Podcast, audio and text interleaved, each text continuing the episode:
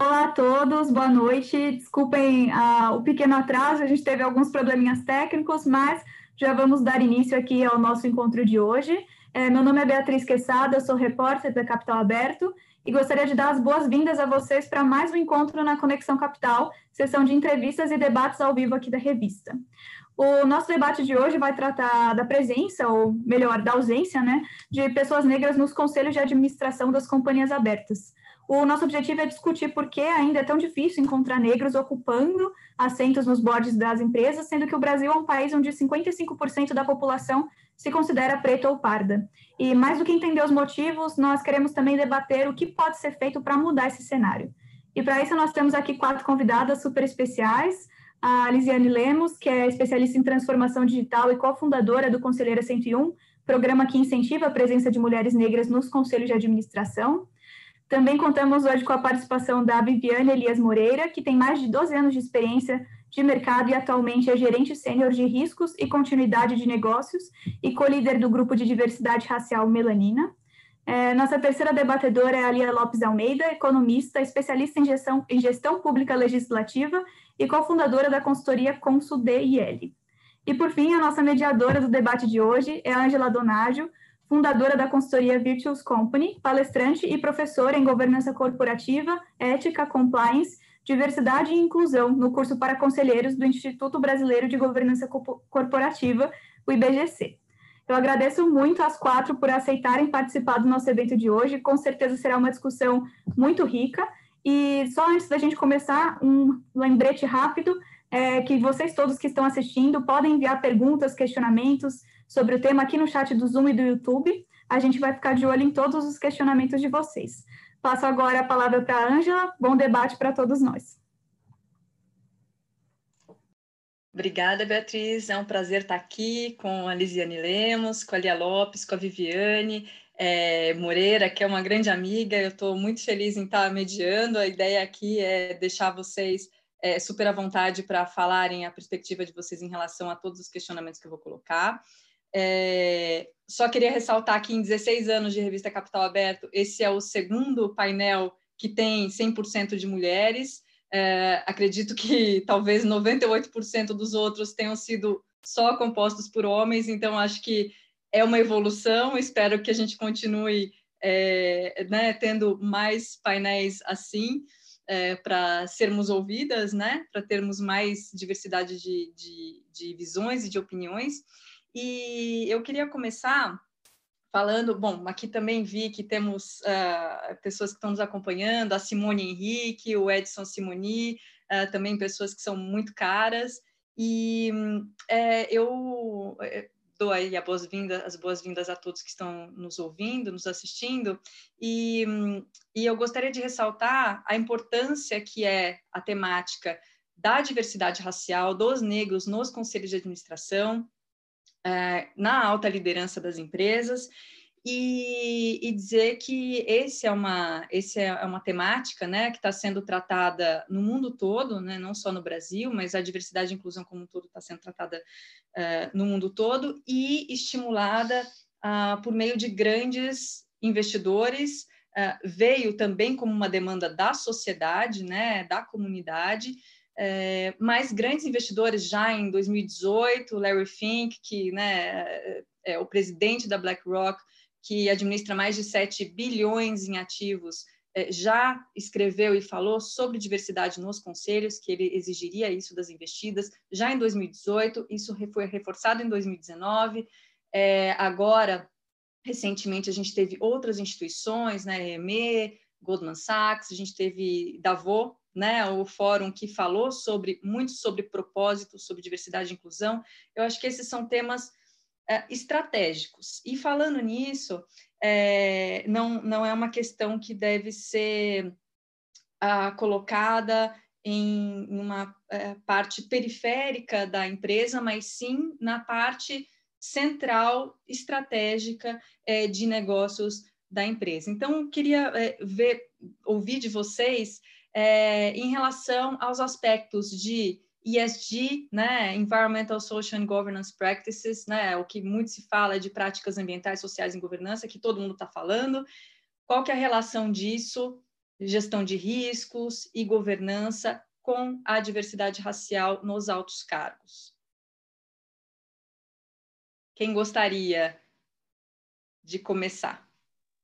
Lise, Lia, fiquem à vontade. né? Tipo, vou começar aqui já agradecendo, pedindo desculpa pelos problemas técnicos que nós tivemos, mas é, prometo que vai valer a pena para quem esperou, vai super valer a pena. Obrigada aí para todo, todo mundo. A, a organização do evento, o pessoal da revista, principalmente pelo protagonismo de puxar esse assunto, bem no início do mês de novembro, que a gente sabe o quanto é importante, então tenho certeza que tanto a Lia quanto a Lise vão contribuir muito aqui, e a Ângela não preciso nem falar, que sou suspeitíssima para falar dessa contribuição, mas a minha primeira pincelada seria a importância de nós temos a questão uh, da pauta racial dentro das empresas, efetivamente não somente por uma questão do que é certo a se fazer, porque isso a gente já sabe, a gente vem pleiteando durante os anos, eu, por exemplo, desde 1997 venho falando sobre o tema da importância de termos negros, negras dentro das posições estratégicas dentro da empresa.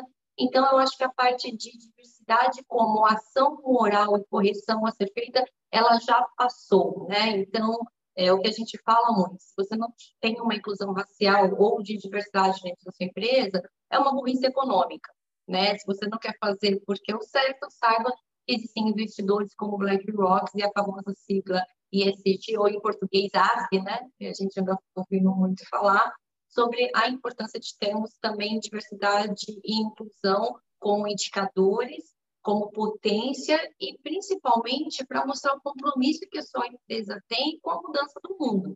Né? Então, uh, quando a gente fala, por exemplo, do pilar de, de ambiental, é, você vê muito as conversas, né? Todo mundo sabe o que está acontecendo na Amazônia, todo mundo tem sua opinião sobre o que está acontecendo na Amazônia, todo mundo é contra ou a favor, independente do seu, do seu direcionamento político.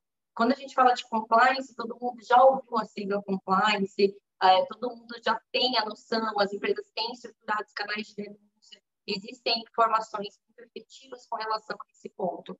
Mas quando a gente fala de social, onde tem diversidade e inclusão, primeiro ponto, ele não pode ser um tabu dentro da sua empresa.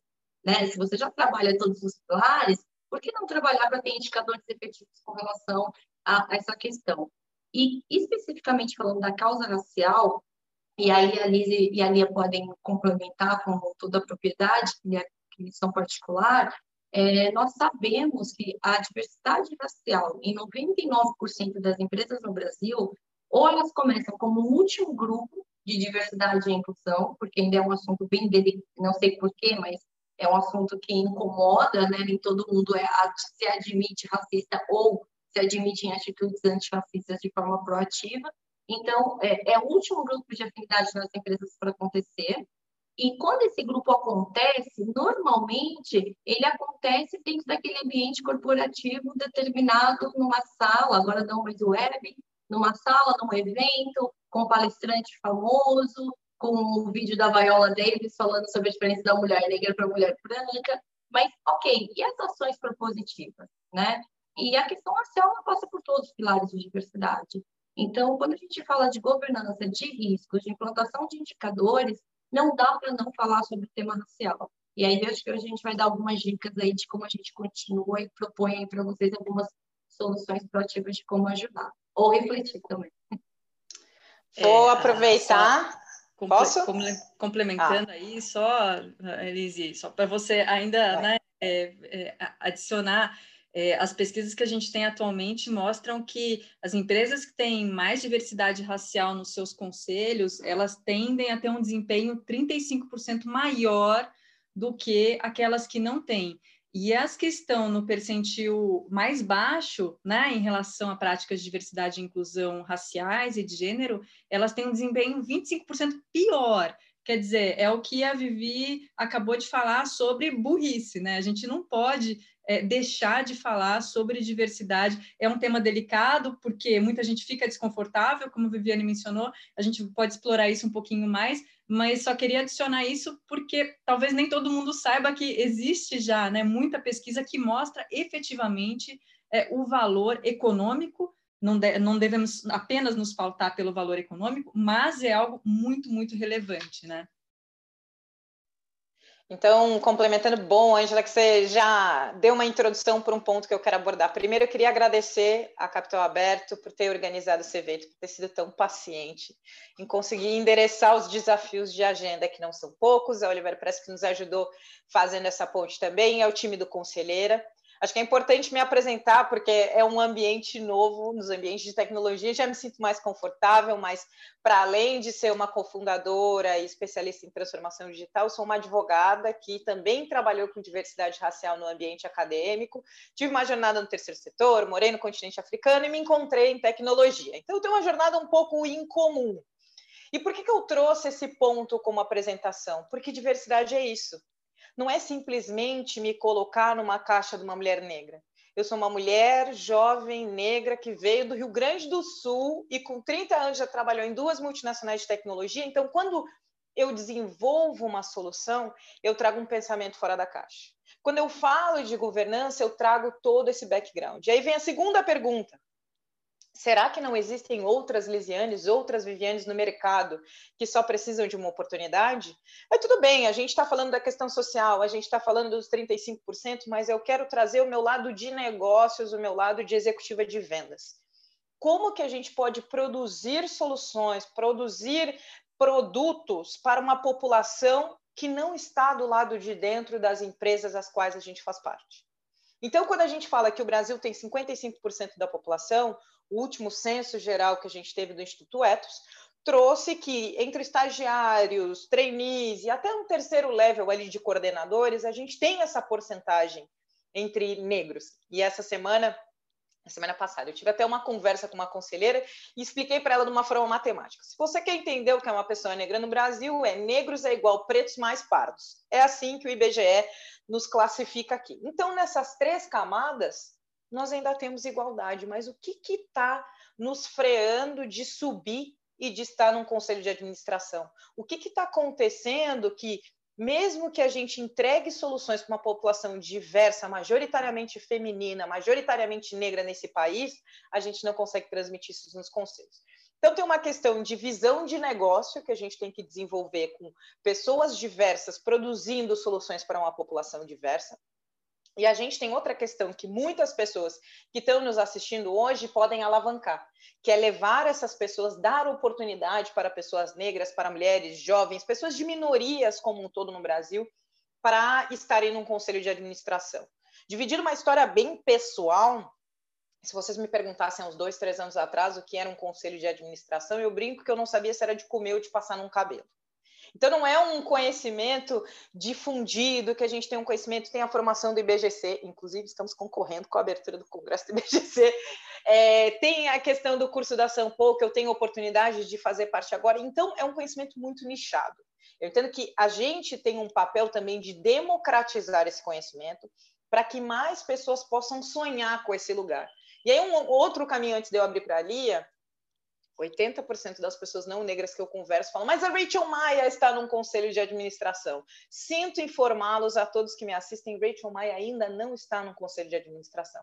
Ela faz parte de um conselho consultivo, ela, na verdade, presidente do conselho consultivo da Unicef, e eu falei, eu também faço parte do conselho consultivo do Fundo de Populações da ONU. Mas não é este impacto que a gente quer causar é, no mundo corporativo, e por isso a gente criou o conselheiro, e depois entro é, nos porquês na próxima pergunta, mas é porque para que Vivianes, que tem mais de 15 anos no, no, de experiência no ambiente corporativo, que já trabalha com gestão de riscos, que é especialista no, gestão, no, no sistema de saúde, que foi o mais impactado, possa estar desenhando a estratégia de grandes empresas e trazendo esse conhecimento de uma vivência de uma pessoa negra nesse país. Porque para chegar nesse topo, gente, eu falo para vocês que é bem difícil. Mas eu vou deixar para a Lia também acrescentar e comentar aqui. Elise, só para só mencionar, Rachel é uma, né? É uma entre tantas, né? É, é algo que é, eu já há bastante tempo advogo pela questão da diversidade nos conselhos, na alta gestão e no, no IBGC, e quando eu mencionava isso, sei lá, uns 10 anos atrás, é, e falava para os conselheiros, para os executivos, olha, é, a gente precisa de mais mulheres, a gente precisa de mais negros Aí os executivos falavam, alguns falavam assim: ah, mas eu conheço a fulana, a Beltrana. Assim, enchia uma mão, no máximo. Eu falei, escuta, olha, é, se você contar, comparar esta mão com todas as dezenas de executivos e conselheiros que você já trabalhou na vida, é, você fica muito nichado, né? Então, enfim, é, a gente tem que colocar que não são esses dedinhos que importam, né? A gente tem que ter uma abertura maior. Lia, com você. você... Obrigada. Primeiramente, também agradeço à nossa audiência, ao convite do Conexão é, para falar sobre esse tema tão importante. É, a minha experiência é um pouco mais, digamos que acadêmica e prática também. É, eu comecei como ativista no movimento negro com 15 anos, numa organização chamada Educafro. E através do Educafro, naquela época, nós estávamos começando a luta pelo ProUni. Eu a, acabei acompanhando o processo de formulação dessa política pública, né? E também sobre a a constitucionalidade das ações afirmativas nas universidades públicas. Então, naquela época, nos anos 2000, nós estávamos exatamente debatendo a, a, importância de ter a população negra acessando educação de qualidade no nosso país. Tanto que, se nós olharmos né, para colegas ou pessoas próximas e perguntarmos é, se elas têm hoje nível superior, a maioria vai dizer que sim, e que provavelmente é a primeira ou no máximo a segunda geração da sua família a ter essa formação. Então, nos anos 2000, é, além da reivindicação pela universidade, nós também começamos um movimento muito grande pelo acesso ao mercado de trabalho, porque afinal não era só entrar na universidade, era permanecer. E para permanecer na universidade era necessário pagar contas, ou seja, transporte, alimentação, é, a Xerox na época, né, dos livros, dos materiais. Então, ter recursos para se manter na universidade, conseguir concluir a universidade, é, necessitava necessariamente de um trabalho digno e que desse condições para esses jovens negros, né, homens e mulheres, se manterem ativos nesse sonho. É, e eu lembro muito bem da época em que a gente se acorrentava na frente das agências bancárias é, para pedir ações afirmativas nos bancos. Eu tenho fotos minhas, inclusive nessa condição, reivindicando por uma abertura, por uma oportunidade. Então, a Febraban foi, ao, ao, meu ver, assim, historicamente falando, foi a primeira organização que deu um passo a incluir negros no mercado de trabalho, mas esse passo se deu de forma muito tímida, né? E por muita força de, de pressão da sociedade civil, né, literalmente. Então, começando pelos programas de estágio e trainee com recorte racial. É, e aí, em parceria com o CERT, com o Instituto Etos, que eu acompanho eles também há muito tempo, é, a Cida Bento maravilhosamente começou a trabalhar essa perspectiva né, de você poder ter jovens e mulheres e homens negros qualificados, sim, ocupando espaços de liderança, né? E a partir daí começou a surgir várias empresas é, que começaram a incorporar esse tema é, como algo relevante. Eu, eu diria que de todo esse histórico de mais de 15 anos de muita luta e muita reivindicação, é, uma das coisas que me toca muito é a percepção de que a gente está ainda dando passos de formiga, né? Então a gente realmente está caminhando pouco a pouco para que essa diversidade seja incluída e seja mais do que incluída, seja ouvida, né? Porque não adianta apenas incluir nesses cargos e não ter numa estrutura institucional possibilidade de crescimento e desenvolvimento de carreira. Além disso, um olhar é, atento para as especificidades dessa população, né? Então, o jovem negro, para ele chegar ali, ele enfrentou muitas batalhas, muitas é, adversidades, que não desmerece a colocação de um jovem branco nesse lugar, mas o diferencia nessa posição. E ascender na carreira exige de um gestor esse mesmo olhar compreensivo, de percepção de realidades, de diferentes histórias sendo trazidas e construídas para uma formação é, de um propósito comum, que é o propósito da empresa. Então, quando a gente está falando de ter um líder negro, seja homem ou mulher, num cargo de conselho, é muito mais do que apenas incluir alguém com um olhar diverso para gerar aumento de lucratividade das empresas, como a Angela já trouxe aí o, dado da pesquisa da McKinsey de 2018. Mas é exatamente trazer uma nova perspectiva de visão de mundo e garantir, dentro da cultura institucional da empresa, da gestão corporativa, um real atendimento e absorção dessas necessidades para garantir desenvolvimento econômico e cultural né, da, da empresa. Então, esse sim, para mim, é um grande desafio. Ou seja, você entender qual é a necessidade da empresa, incluir pessoas qualificadas, que hoje sim nós temos no mercado mulheres e homens negros qualificados para ocupar esse espaço, olhando para outras áreas, né? Que você talvez não esteja tão acostumado a recrutar como hoje as empresas recrutam, né? E garantir, acima de tudo, que essa percepção nova que está sendo incluída ali não seja apenas uma exceção, não seja apenas aquele olhar, mas que seja um olhar que tenha voz ativa, que tenha uma colaboração coletiva para que ele realmente consiga reverberar em boas ações dentro da instituição. Legal, Lia, obrigada. É, eu acho que a Lia tocou em temas bem importantes aqui, é, não só a inserção de pessoas negras nos cargos, nos altos cargos, mas efetivamente a sua inclusão, a sua escuta, né? E isso a gente percebe muito claramente que é, principalmente as pessoas advindas de grupos minorizados, elas é, não conseguem ter voz, né? não conseguem ser ouvidas no mesmo pé de igualdade em grupos homogêneos. A gente tem o tokenismo, né? que é simbolismo, né? falando aqui em, em português, é, e tem a teoria da massa crítica, que mostra que a gente precisa ter num, de 20% a 40% de pessoas de um grupo minorizado para que essas pessoas deixem de ser vistas com um estereótipo, né, e passem a serem, serem escutadas em pé de igualdade, né? Então a gente precisa superar essa barreira e não achar que uma pessoa, claro, a gente tem que começar por uma primeiro, né? Mas é só um passo, é não achar que tá bom, é, a gente tem que continuar avançando é, e não a passos de formiga, a gente precisa de passos de elefante, porque a gente está muito atrás em todas as métricas em relação a, a, a, todos os países do mundo, praticamente, né? Se a gente falar de gênero e raça, então é assim, a nossa questão é realmente a gente precisa avançar a passos de, de elefante.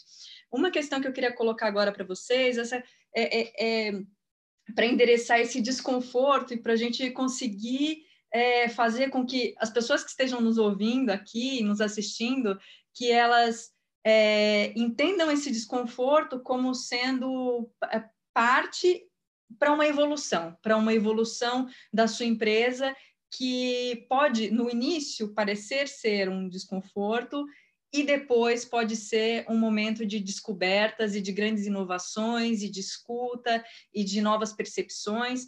E eu queria só uh, inserir aqui uma questão do porquê que eu queria escutar vocês, do porquê desse desconforto. O é, que, que vocês acham? Posso começar? Que aí eu já aproveito e já conto do conselheira de transformar indignação em ação, que acho que é uma das provocações que a gente tem hoje. Por que do desconforto? Cada uma de nós pode trazer inúmeras situações do nosso dia a dia é, principalmente no mundo corporativo. Em 2000, eu sou uma pessoa que tem 31 anos, tá, gente? Então, as minhas referências sempre não vão ser que nem a Vivi que falou que em 97, porque em 97 eu ainda estava na escola. Ela vai me matar porque eu estou falando isso. Mas, enfim, em 2013, quando eu fui para São Paulo, e entrei na Microsoft, eu até aquele momento, quando eu perguntava para as pessoas, eu era a primeira mulher negra que eles viam trabalhando no ambiente técnico. Então, quando você entra no ambiente e não enxerga ninguém que é similar a você, ele já é naturalmente opressor e desconfortável, e a nossa primeira tendência é sempre se resguardar, preservar aquele lugar que foi tão difícil de conquistar, e às vezes a gente não pensa em abrir a porta para os outros.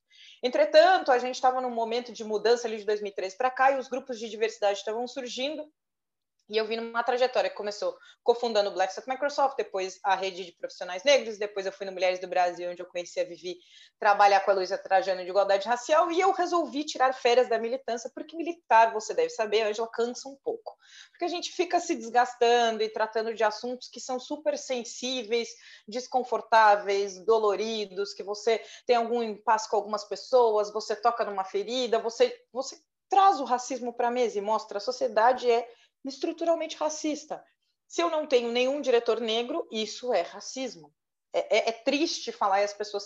Então é muito chato, às vezes, até para quem aponta. E eu fiz até um texto nas últimas semanas que eu ouvi que quebrar o teto de vidro, às vezes a pessoa que quebra, ela se machuca com os estilhaços. E eu me identifico muito com isso, porque é realmente doloroso ser o primeiro. Então eu tirei férias na militância, mas com toda a função de George Floyd, do menino Miguel e de tudo que a gente tem vivido na quarentena, eu comecei a pensar na questão de governança corporativa e quem seriam esses conselheiros negros, quem são essas novas referências. E eu fui para o LinkedIn, que é a minha principal plataforma, e perguntei: alguém conhece algum conselheiro preto?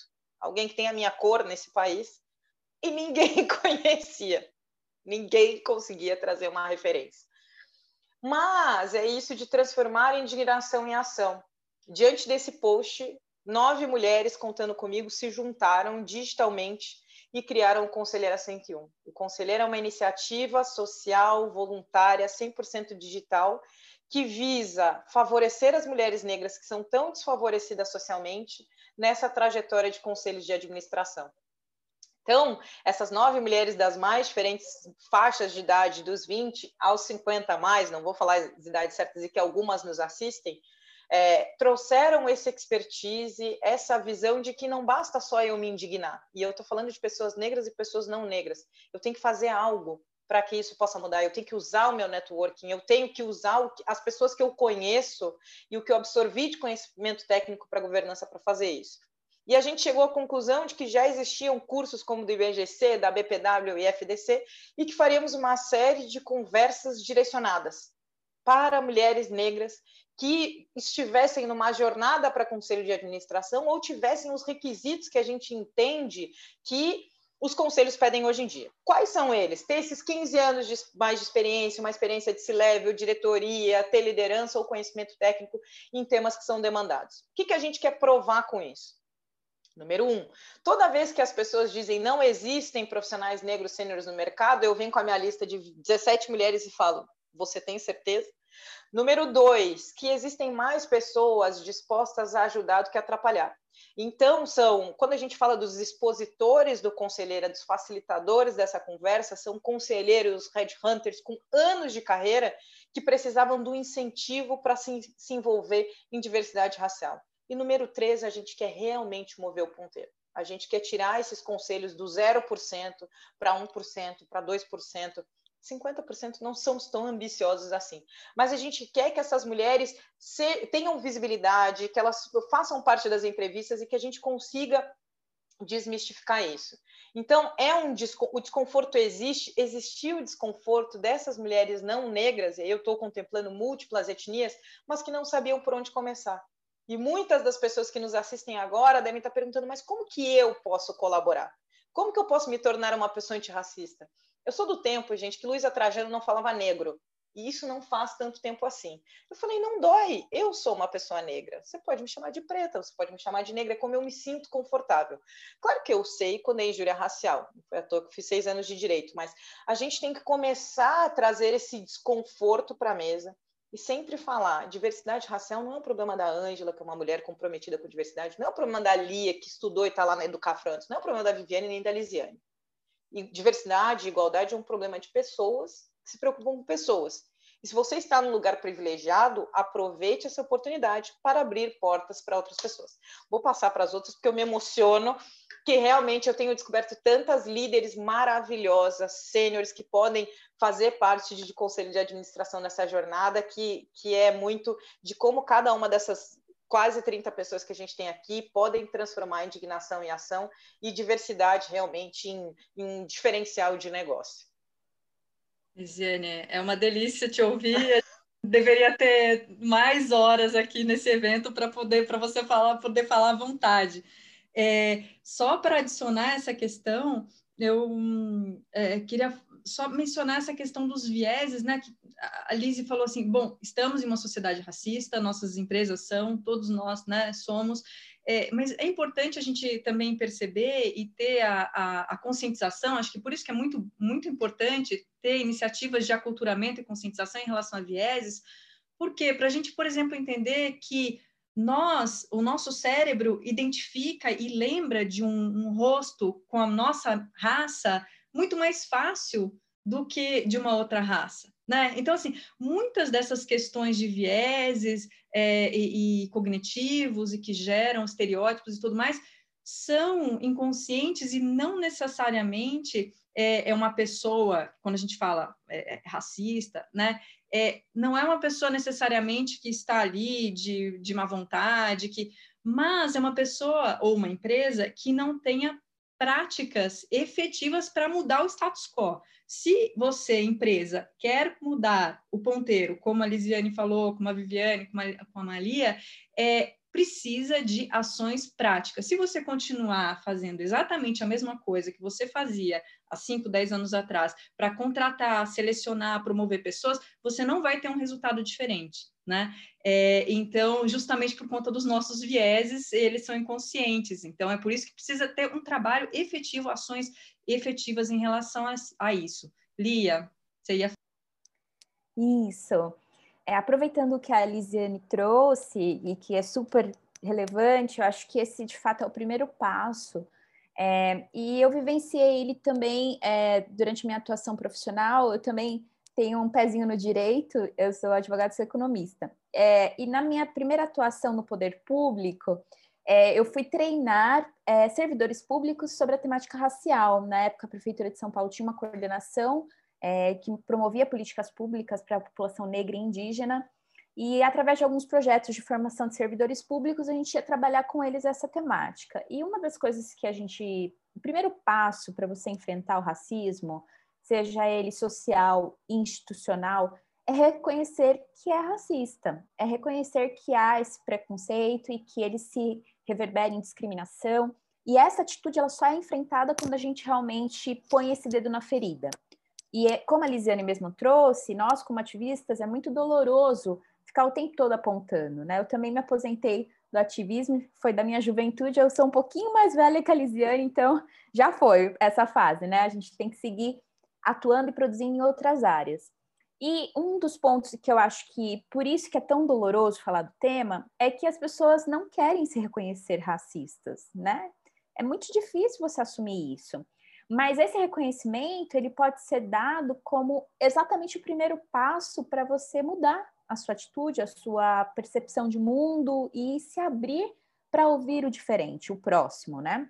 Então, por exemplo, quando nós vemos essa iniciativa da Magalu, né, vou dar ela como exemplo, de fazer um programa 100% focado para trainees é, negros, a gente viu a repercussão que isso deu no mercado, mas antes, a Magalu, antes de anunciar esse programa, ela consultou pessoas, ela consultou organizações, ela fez uma série, né? A empresa fez uma série de pesquisas e estudos, olhou para dentro e percebeu que em 15 anos de programa de trainee, dos 250 trainees selecionados e treinados pela empresa, apenas 10 eram negros. Então, a percepção da empresa internamente de perceber, opa, tem um problema aqui, e é um problema muito é, ocasionado pelas bolhas, como que você trouxe, Angela. A gente tem os vieses, né? Os vieses são é, quais são os pontos de corte, né? O que, que nos une enquanto grupo? Além da identidade racial, há as percepções de background, ou seja, de experiências, né, vivenciadas. Então, por exemplo, quando a gente começou a enfrentar desafios na inclusão de jovens negros nos estágios dos bancos ou nos programas de trainee gerais dos bancos. Quando eles colocavam critérios é, que não eram factíveis à realidade da população negra naquele momento, né? Então, para que exigir inglês de um estagiário se aquela é a primeira oportunidade exatamente para que ele possa aprender e crescer dentro da empresa? Isso é factível? Isso é um fator que vai fazer diferença? Para alguns setores, sim, mas para outros, para a grande maioria, não. Então, por que colocar um item que se torna excludente, né, automaticamente dessa população de galgar esses espaços. Então, é, eu tive até na época um debate com algumas pessoas que falaram: ah, mas por que só para negros? Eu falei assim: olha, pense o seguinte: a Magalu agora está abrindo um programa só para negros. Ela não vai deixar de selecionar as pessoas pelas suas habilidades, pelas suas qualificações, porque ela precisa de líderes, ela precisa de pessoas que tenham a capacidade de gerir. Então, óbvio que ela vai continuar selecionando com os mesmos critérios do programa de trainee normal. A única diferença é que agora 100% dos candidatos são negros. Não há desculpa de não selecionar negros. né? E esse é o viés. Essa é a diferença que é gritante, mas é muito importante nesse processo de se reconhecer internamente, perceber que há um problema e agora como ter uma ação proativa para solucioná-lo. Então, estou trazendo esse exemplo para ilustrar que na percepção de cada empresa, esse desafio ele vai ter diversos vieses, né? Diversas formas, depende muito dos seus princípios, do propósito da empresa, da cultura institucional, mas que é muito importante que se perceba que há sim uma diferença, né? A Magalu percebeu olhando para o seu quadro institucional, como que 53% dos seus vendedores são negros e apenas 10 trainees são negros em cargos de liderança. Tem uma super diferença. Então, isso precisava ser corrigido e por isso ela tomou essa iniciativa. Então, eu acho que esse é o primeiro passo: reconhecer que sim, há uma discrepância, corrigir como segundo passo. E aí, no terceiro, avaliar e acompanhar os resultados. Qual foi o real impacto que isso gerou para a minha empresa? Deu resultado mais do que produtivo? Deu resultado também de melhoria, de qualidade, de desempenho e assim por diante. Eu acho que mais do que tudo, a gente precisa ter coragem, né? Coragem de espelhar mais do que a representação da sociedade nas nossas empresas, mas também identificar que a sociedade também é consumidora e está sensível cada vez mais à humanização das marcas, né? Ou seja, as empresas elas precisam perceber que nós estamos lidando com pessoas institucionalmente que trabalham para elas e para fora, seja com seus produtos e serviços, elas atingem pessoas, elas espelham exemplo. Então, elas precisam dar o primeiro passo, inclusive para fazer a diferença na sociedade. Vivi? Olha, é, por mim eu ficava aqui assistindo elas, assim, na verdade, mas eu vou, eu quero fazer uma contribuição com dois pontos a respeito do incômodo, né? É, primeiro, como uma das mulheres que está lá no Conselheira, então Liz vai conseguir dar a visão dela, do incômodo dela como, como organizadora, porque você ter uma, uma mulher de 31 anos com essa visão de mundo, eu fico com o coração tranquilo, porque a, a juventude está na mão certa das lideranças. Então, é, enfim. Mas eu queria trazer um, um, um, ponto muito importante sobre incômodo e por que as pessoas não negras nesse país uh, ainda têm esse tabu de falar da questão racial. Eu acho que o primeiro ponto é que a, a, nós não conhecemos a verdadeira história do Brasil. Então, a história do Brasil que nós conhecemos sempre foi direcionada por quem foi o colonizador e não para quem foi colonizado. Né? Então, se você, as pessoas que estão aqui ouvindo a gente agora, nesse momento, se eu perguntar quem é descendente de italiano, quem é descendente de espanhol, quem tem uma descendência europeia, possivelmente dois ou três vão falar, ah, minha avó, minha bisavó. Essas três mulheres negras que estão aqui hoje, possivelmente, para descobrir um, um, rastro de onde vieram, fizeram um teste de DNA, porque a nossa história foi cerceada lá no início. Uma vez que você não conhece a sua história, a questão de conscientização do seu presente, ela já é prejudicada, porque você conhece só um lado. Então, sempre será incômodo. Até a Lia comentou, falou bem, eu fiz um coraçãozinho, porque se não fosse bento, hoje eu não seria uma executiva, por exemplo. Então, alguns nomes dessa história do Brasil a gente precisa conhecer. Né? A gente precisa conhecer mulheres negras que foram protagonistas, como, por exemplo, Maléla Gonçalves.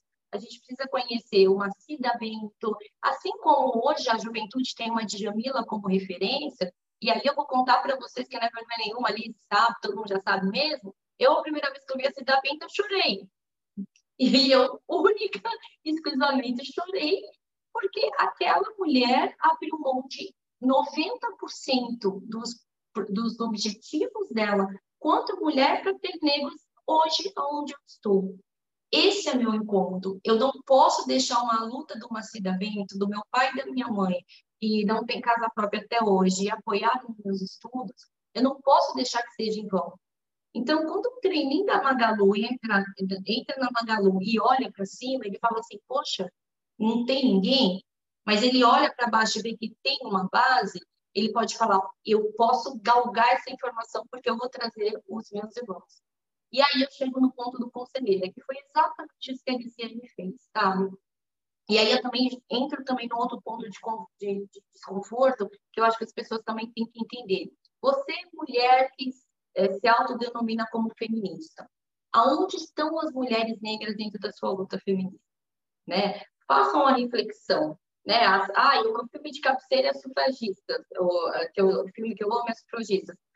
Façam uma pergunta: onde estavam as mulheres negras durante o sufragismo? Enquanto mulheres brancas estavam brigando, brigando por voto, nós mulheres negras estavam, estávamos brigando para sobreviver.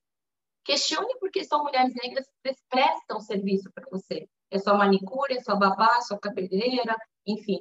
E por que não são suas parceiras? Faz o teste do LinkedIn, ali comentou do LinkedIn, faz o teste do LinkedIn, vai lá e vê na sua rede quantas pessoas negras tem como par ou sempre subalternas a você. Esse é o primeiro ponto. Então, é, quando, quando esse desconforto começou e eu comecei a, é, a, a usar um lado, é, um puxa um, puxa outro, conexão, enfim, eu me vi de repente num momento da minha carreira onde eu sou gerente sênior, com 40 anos, é, e eu já estou contrariando as estatísticas que esse God Ethics são 4,6, né? Das estatísticas de mulheres executivas. Aliás, de negras executivas, se for para mulher, cai mais.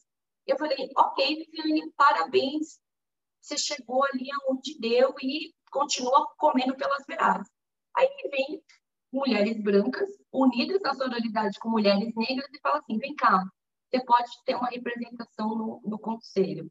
E quando eu tive a primeira, foi o primeiro encontro, e aí não é segredo para ninguém, não vou falar, talvez para as outras mulheres, mas para algumas nem tanto, primeiro encontro me bateu uma síndrome do impostor. Então não é só pessoas não é, não é, negras que têm a questão do incômodo. Pessoas negras têm sua fragilidade. E me bateu assim do, do impostor, porque eu olhei aquele monte de mulher negra, potente, com skills, com vivência fora, com certificados, com e eu ali também no meio representando aquele grupo, eu fiquei pensando por que, que as empresas não concedem oportunidade para essas mulheres transformar o mundo e trazer grana para elas. Né? Então, a, gente tem discussões lá, que são discussões que a gente está falando, desde a eleição dos Estados Unidos até os commodities. A gente não está lá falando só sobre racismo. Nós não estamos falando só da questão negra. Então, você quer sair dessa zona do conforto? Conceda oportunidades, conheça a sua história e ouça as pessoas negras mais próximas de você. Se não tiver, pode procurar eu, ali, ali, pelo jeito que a gente gosta de falar, a gente adora, conversar, não tem problema nenhum, não. Tem mais umas outras amigas nossas, Janda, Déia, Bruna, Josi, a gente adora conversar. Mas por quê? Oportunidades precisam ser concretizadas. E para isso, a gente precisa de aliados. E os aliados estão aqui, quem está ouvindo a gente, que vão espalhar esse vídeo pelo mundo. Obrigada, Viviane. Você é, teve essa síndrome da impostora, mas realmente é, é a síndrome, porque você tá, assim, é tão maravilhosa quanto as outras, e é por isso que você está aqui e é por isso que você está lá também. É, e é interessante aqui notar que a gente tem né, três a, a Lisiane, advogada, eu, a Lia, e acho que todas fugimos do direito, né? Uma coisa interessante, a gente conseguiu, esse é o nosso lado B, né? A gente não quer falar disso mais. é, uma coisa que eu... A, a Lise falou, bom, a palavra negra ainda era tabu para Luiz Helena, né? É, até pouco tempo, né, Liz, e a gente vê que teve uma, essa evolução tão grande, e o que eu queria falar é do papel das lideranças, né? É, como você impactar uma liderança pode fazer uma diferença tremenda, e acho que é por isso que eu é, tenho uma responsabilidade muito grande aqui de estar tá mediando esse debate, porque a gente pode impactar muita gente que está aqui nos assistindo e depois, é, justamente porque a gente pode inspirá-las mesmo a tomar uma atitude, e é a atitude que a gente precisa, né? Acho que de discurso já estamos muito, muito bons, né? De discurso. E interessante você falar de tabu, porque em 2010, 11, é, eu participei de um evento na Bolsa, e a Luiz Helena estava lá, e cota para mulheres ainda era tabu para ela, naquela época. Então, você imagina... É, e aí é, eu falei, escuta, a gente tinha uma outra pessoa que eu conhecia bastante lá, é Rin Natividad, que é uma super defensora de, de, de, de diversidade e tal no mundo todo, e, e, eu fiz questão de falar, escuta, vocês estão discutindo cota, mas ninguém sabe o conceito de cota aqui. E eu falei o conceito de cota, né? Que é justamente pró-meritocracia. A cota é para que ocorra a meritocracia, porque o nosso mercado não consegue ser meritocrático prova é o que a gente vê no topo das empresas. Se fosse, a gente teria né, é, uma, uma diversidade muito maior no topo. E, e, a partir daí ela começou a ser a, a, ferrinha defensora de cotas, enfim, e, e ainda bem que é, trouxe esse programa de trainees que inspira e vai inspirar muitas outras empresas a fazer o mesmo. Mas é, os trainees, claro que são importantes, é, é absolutamente relevante um, um, programa como esse, mas está ali no topo da pirâmide da hierarquia corporativa, né? O que eu queria chamar a atenção, e agora para encerrar, para vocês é, darem as suas visões finais em relação a isso, é nosso problema está no pipeline ou não? Porque Lisiane já falou, olha, eu tenho uma lista de pessoas que podem estar no conselho agora. Viviane também tem uma lista de pessoas. E a gente fica, ah, o problema é, trein, é, é trainee, e aí os trainees vão ter que virar coordenadores, depois gerentes, depois diretores, depois...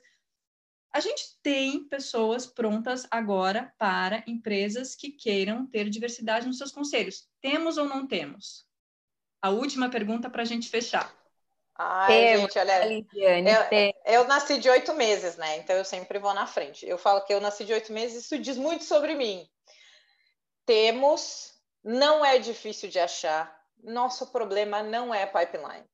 Nosso problema, na última sessão do Conselheiro, a gente teve a oportunidade de estar com a Andréa Chama e com a Betânia Tanuri. São duas referências. A Andréa, eu tenho a honra de ser minha mentora, e a Betânia, trabalhei, estou com ela no Conselho de Mulheres Brasil. E elas trouxeram algo que ilustra por que, que a gente não tem pessoas negras no, nos conselhos de administração, e para mim foi a hora que caiu a minha ficha, é isso. A gente sempre formou os conselhos baseados na experiência das pessoas. Então, a gente achava que o futuro seria meramente uma reprodução do passado. Então, uma pessoa que foi CEO muito tempo, eu vou trazer ela para o conselho, porque se ela lidou naquele tempo, ela saberia lidar agora. Eu vou e normalmente eram homens brancos de mais de 50 anos, porque esse se reproduzia. O problema é que agora e, estamos. E altos e altos, viu? Porque altos também. Uma... As pessoas do meu tamanho não seriam contra. Não, é, é, Tem uma probabilidade muito maior de, de homens brancos altos serem CEOs, muito maior do que a média da população, só para. Hum, por isso que as pessoas acham que meu marido é o CEO, não eu. Mas vou, porque ele tem 93, eu tenho 60. Então a gente achava que trazer uma pessoa que navegou bem no passado, ela navegaria bem no futuro. O problema é, estamos em tempos de incerteza, estamos em tempos de inovação, estamos em tempo de navegações turbulentas. Então precisamos de pessoas que saibam navegar na incerteza. Gente, para vocês terem um conceito histórico, a Vivi trouxe a questão de história, nós, pessoas negras, somos livres nesse país há menos de 200 anos. Nós, pessoas negras, temos menos do que isso, desses poucos séculos, para poder estudar. Entretanto, navegamos em mais cenários de incerteza do que qualquer outra etnia. E nós, mulheres, mais ainda. Então, acho que o grande segredo é entender que quando a gente coloca uma mulher, que quando a gente coloca uma pessoa negra, que quando a gente coloca uma minoria num conselho de administração, não é simplesmente, não é meramente pela questão social. É para construir o futuro do jeito que a gente deseja para uma sociedade plural, a gente precisa de pessoas plurais e a gente precisa também de coragem porque mudar e inovar demanda coragem, não é uma coisa fácil. Eu já vou emendar aqui, Vivi, desculpa é, falar agora, mas eu tenho aula agora, vou ter que sair da live, infelizmente. Já me despeço de vocês, agradeço novamente pela oportunidade de estar aqui. E a minha última fala nesse sentido vai exatamente de encontro com essa percepção é, de acho que tirar essa falsa ideia de que não há pessoas qualificadas, como a Lisiane já trouxe, né? De fato há. É, no, nos anos 2000, quando a gente estava reivindicando ações afirmativas nas universidades, nós já tínhamos um histórico de alguns executivos negros que haviam conquistado seus espaços a duras penas, né? Sendo os únicos, por vezes, é, nesses espaços, e a gente veio exatamente nessa segunda onda mostrar que era necessário ter um outro olhar.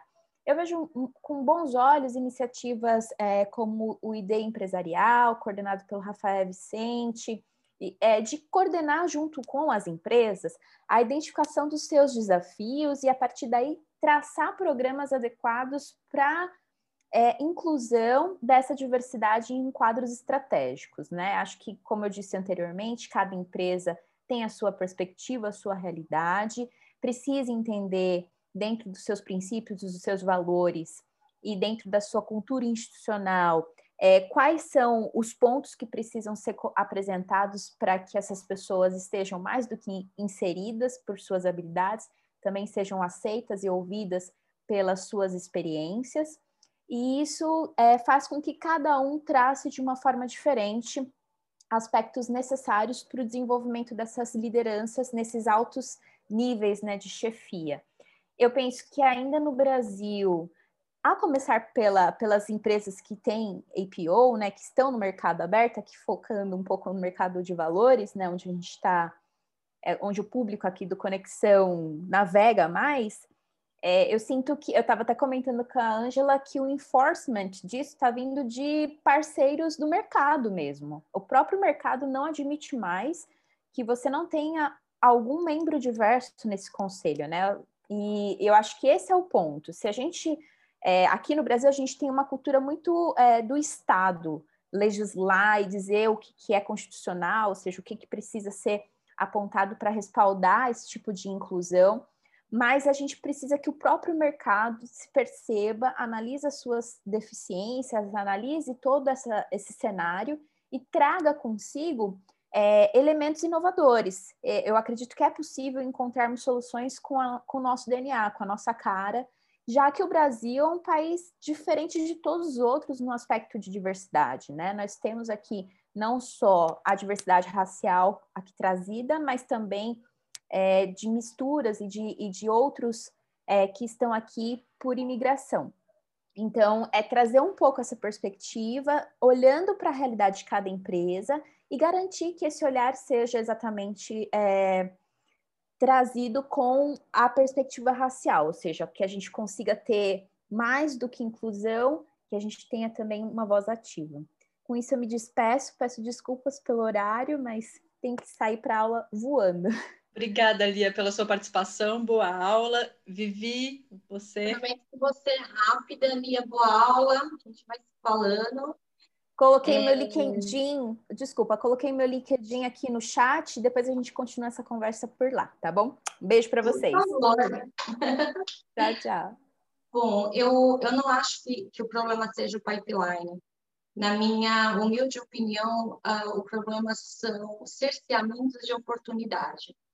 Muitas vezes decorrente, sim, de viés inconsciente, mas nesse momento, nesse atual momento, você é, achar que você é inconsciente sobre a causa racial, de, depois de tanta notícia, tanta mídia, tanto material disponível, tantas conversas de, desde a da roda, é, porque já que a gente não pode ter na teoria roda de bar, a roda de restaurante, mas dentro do seu petit comitê ou dentro do seu grupinho de WhatsApp, eu não tenho dúvida nenhuma que em nenhum momento não passou a questão racial em 2020 pelo, pela sua vida. É impossível você viver hoje no mundo sem ter parado para ver que seja um George Floyd, ou Menino Miguel, ou tantos outros nossos que, que morrem e vão embora, né?